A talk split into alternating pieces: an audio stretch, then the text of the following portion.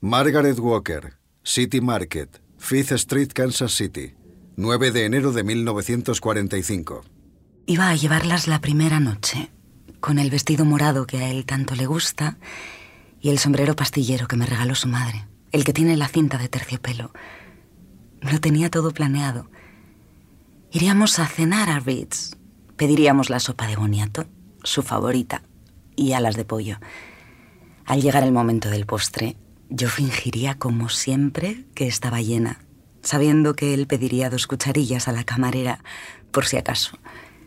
El señor Reed nos traería personalmente a la mesa una generosa porción de su increíble tarta de cereza, cortesía de la casa. Sonreiría a Goldie. Todos celebramos tenerte de nuevo en casa, muchacho. Hablaríamos de futilidades, la nueva película de Joan Bennett, la canción de Dina Shore. Por supuesto que no mencionaríamos la guerra. Esa noche no. A la salida yo comentaría que había ya refrescado y él me ajustaría el abrigo en los hombros antes de tomarme del brazo y llevarme de vuelta, la mirada apuntando hacia el futuro e ignorando la carga del pasado, como llevábamos años haciendo.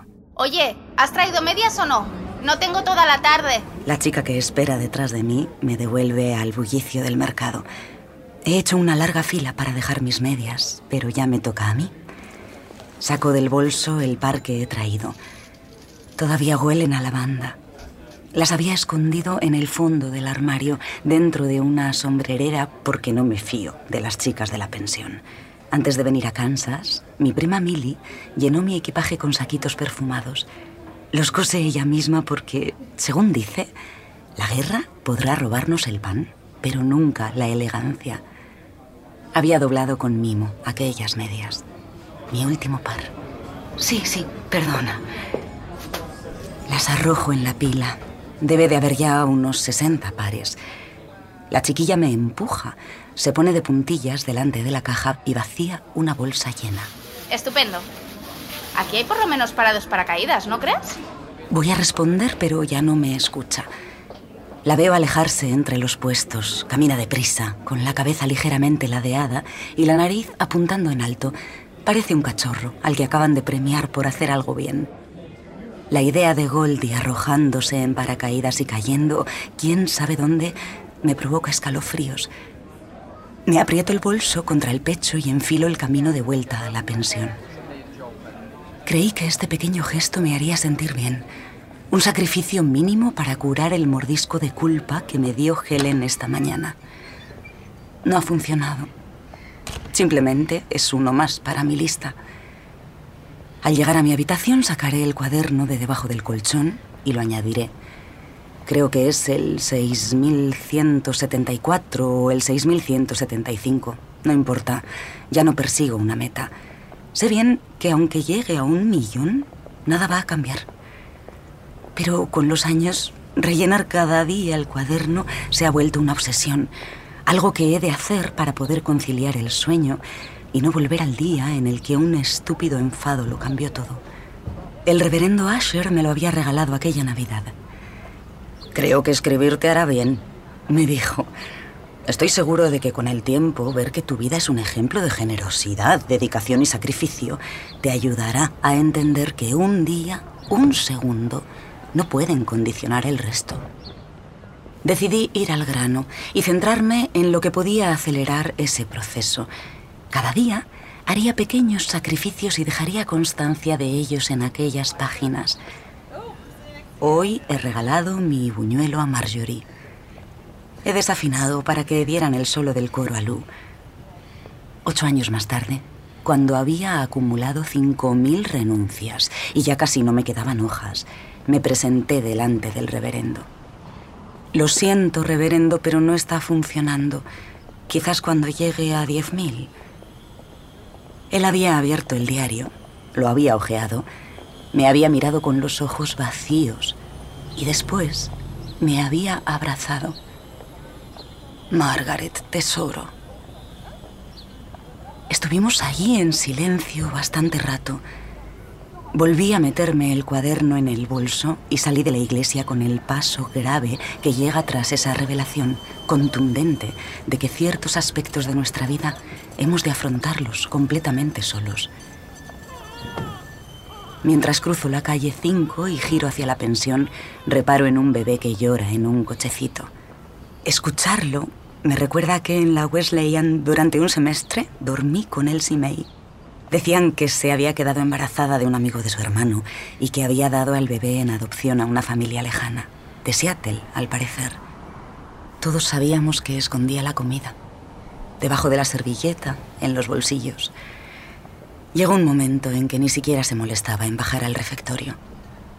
Recuerdo que a veces dormía hasta el mediodía la luz se filtraba entre las persianas y se apoyaba en su camisón marcando sus escápulas y aquellas vértebras con las que la culpa había formado un rosario. Una mañana simplemente desapareció. Sally se mudó a mi habitación y la única compulsiva pasé a ser yo. El May acumulaba vacíos. Yo enumero sacrificios en mi cuaderno con la esperanza de que un día una voz aparezca en mi cabeza y me diga, está bien, Margaret, aquí están las pruebas, eres una buena chica.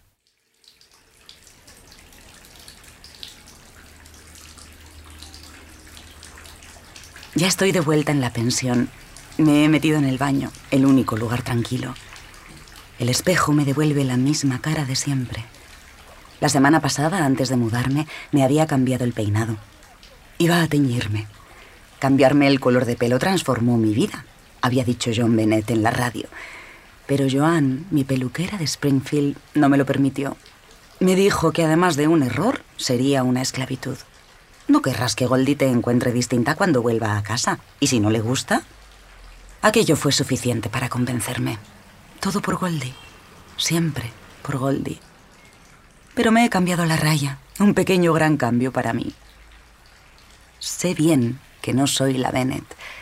Tan solo soy una ama de casa de Illinois intentando colaborar. Rubia o morena, a mí nadie me tomará jamás en serio. Pero una parte de mí anhelaba poder convertirse aquí, en Kansas, en algo más. Simplemente un poco más. Pero se puede saber qué haces. ¿Quieres cerrar el grifo de una vez? Bárbara Snyder, mi casera, solo conoce el mal humor. Lo siento, señorita Snyder, ahora mismo salgo. Mi pañoleta todavía huele a fábrica.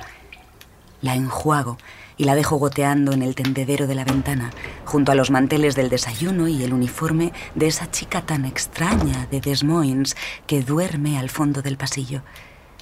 Cuando abro la puerta, ahí está Bárbara, toda severidad y corpulencia, los brazos siempre cruzados y las manos debajo de los sobacos. Aquí no estamos en la rica Springfield, ¿me oyes? Aquí sois muchas y todas quieren lavarse. Perdone, señorita Snyder, no volverá a suceder.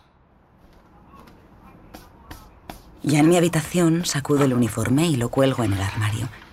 La voz de Helen llena el cuarto como un gran titular. Si mañana no trae la insignia en condiciones, tendremos que sancionarla. La saco de la solapa y me siento en el escritorio con un lápiz. Tenía tanta ilusión por este trabajo. Por fin podría aportar y alejarme al menos por un tiempo del peso de Springfield. ¿Cómo puede ser tan feroz el destino? ¿Quién escribe sus crueles guiones? De todas las fábricas posibles, a 300 millas de casa y 10 años después, Cruzari y yo, las siamesas de la culpa. En las paredes de la habitación aparece la película de siempre, esa que mi cabeza proyecta una y otra vez. En esta escena, tú, Helen Cruzari, tienes el papel principal. Pruebe a levantarla del suelo, señorita Walker. Lleva dos horas catatónica. Obedecí al sargento y fui hacia ti. Recuerdo que me agaché, temblando. Te ajusté la falda y te levanté la barbilla con mis manos, lo más lenta y suavemente que pude. Escúchame, Helen, ya pasó. Todo ha terminado. Ha sido un accidente. Todos aquí lo entienden. Tienes que levantarte. Estos señores nos acompañarán al campus. La sensación de tu saliva caliente y viscosa es tan nítida y concreta que todavía hoy, cuando lo recuerdo, me froto instintivamente la cara. Observo el nombre que escribí en la insignia. La verdad es que pensé que nadie repararía en él. Al fin y al cabo, en la fotografía salgo yo, ¿no? Eso es lo importante. Solo quería recordar por quién estaba ahí. Quería, por una vez, escribir su nombre y dejarlo ahí, sin tachar. No dibujaré otra línea. La primera marcó el inicio del fin. No quiero que una segunda anime al destino a seguir jugando. Vuelvo a colocarla en la solapa. Después sacó el cuaderno de debajo de la cama. 6174. Hoy he donado mi último par de medias.